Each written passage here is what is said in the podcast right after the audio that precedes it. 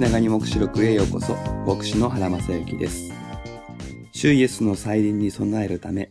7つの教会をサンプルに語られるメッセージは、一定のパターンで構成されています。最初のパートは、メッセージの源であるキリストの姿が、一章で語られた内容を引用しながら語られます。エペソ教会へのメッセージで言えば、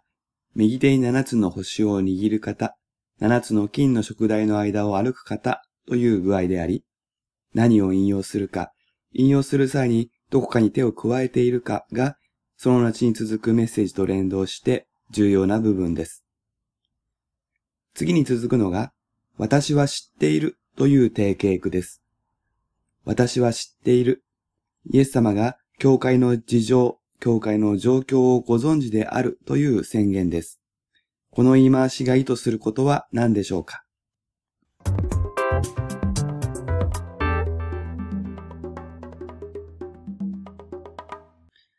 イエス様は神様であるので、すべてのことをご存知であるという命題は当たり前のことだと思う方が多いでしょう。その考えから言うと、私は知っていると今更言わなくてもいいと思うかもしれません。しかし、旧約聖書の物語と照らし合わせると、私は知っているという宣言は重要な二つの場面を思い起こさせます。一つ目は、ソドムとゴモラの裁きを前に、主が見つかりとともに町を訪れる場面です。創世記18章の20節から21節にこう書かれています。主は言われた。ソドムとゴモラの叫びは非常に大きく、彼らの罪は極めて重い。私は下って行って、私に届いた叫び通り、彼らが滅ぼし尽くされるべきかどうかを見て確かめたい。見て確かめたいと意訳されていますけれど、直訳は私は知りたいです。神なのに知らないことがあるのかと問いたくなりますが、もちろん神はソドムとゴモラがどのような状態か、またこの後どうなるのかまでもご存知です。それでも私は知りたいと言われ、実際に街に近づく。これが聖書の神の姿。遠くから世界をおもちゃのように転がすのではなく、実際に生々しい痛みを実体験する近さまで近づき、慎重に判断を下すお方であることを物語るのです。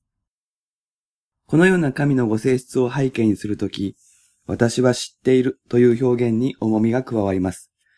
イエス様は遠く天から眺めて地上の教会を知っているというのではなく、目には見えなくてもまさに人の姿でこの地上を歩まれた時の近さとリアルさで教会を知っているというのです。そして知っているという完了形で語られるということは調査が完了したということも意味します。ソドムとゴモラは私は知りたいと言って町に近づき、調査が終わって後、火による裁きが起こりました。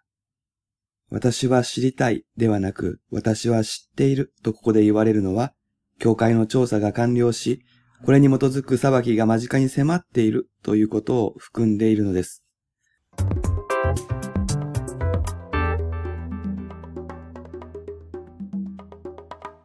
もう一つの私は知っているが、出エジプト記3章7節にあります。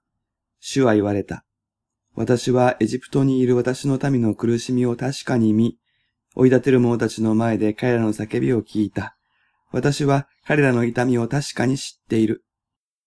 これは、モーセに語られた主の言葉で、エジプトで奴隷とされているイスラエルの窮状を主が調査なさり、その調査が完了して、その調査に基づいて行動を起こすということの宣言です。すなわちこの場合、私は知っているというのは希望の響きがあります。イスラエルを抑圧する側を裁き、イスラエルを救い出す、その時が間近に迫っているということが含まれているからです。このように、私は知っているという宣言は、旧約聖書において、神様の具体的な介入による裁きが近いことを示す言い回しであり、そして目視録の文脈においても同じ意味の響きを持って語られていることがわかります。これは単に神様の知識の問題ではなく、裁きの切迫性を強調するものなのです。そして驚くべきことに、裁きの対象は、この世だけでなく、教会まで含まれているということです。むしろ、教会を最初に裁こうとしている。これが重要な点です。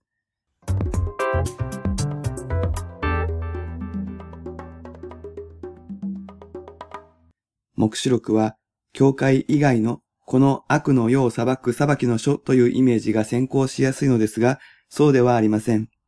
神が裁きをなさるとき、それはご自分の最も近く、神の家の中心から始められます。エゼキエル書9章6節には、まず私の聖女から始めよとの言葉があり、使徒ペテロはここから裁きが神の家から始まると論じています。エゼキエル書では、イスラエルとユダの家の戸は非常に大きく、血は流血で満ち、都も不正で満ちている。彼らは、主はこの地を見捨てられた。主は見ておられないと言っている。と求断されます。全知全能の神を恐れることがなくなると、見ておられない、知られていないと錯覚するのが人間であり、罪の温床となります。そこに、私は知っていると語られるのです。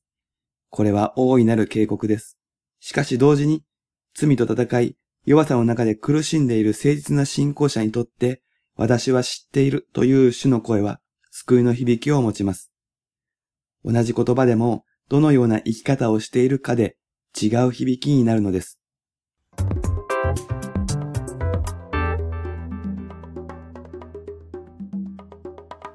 最後に、生き方と言っても、目視録が問題としているのは、個人の生き方ではないということも確認しておきましょう。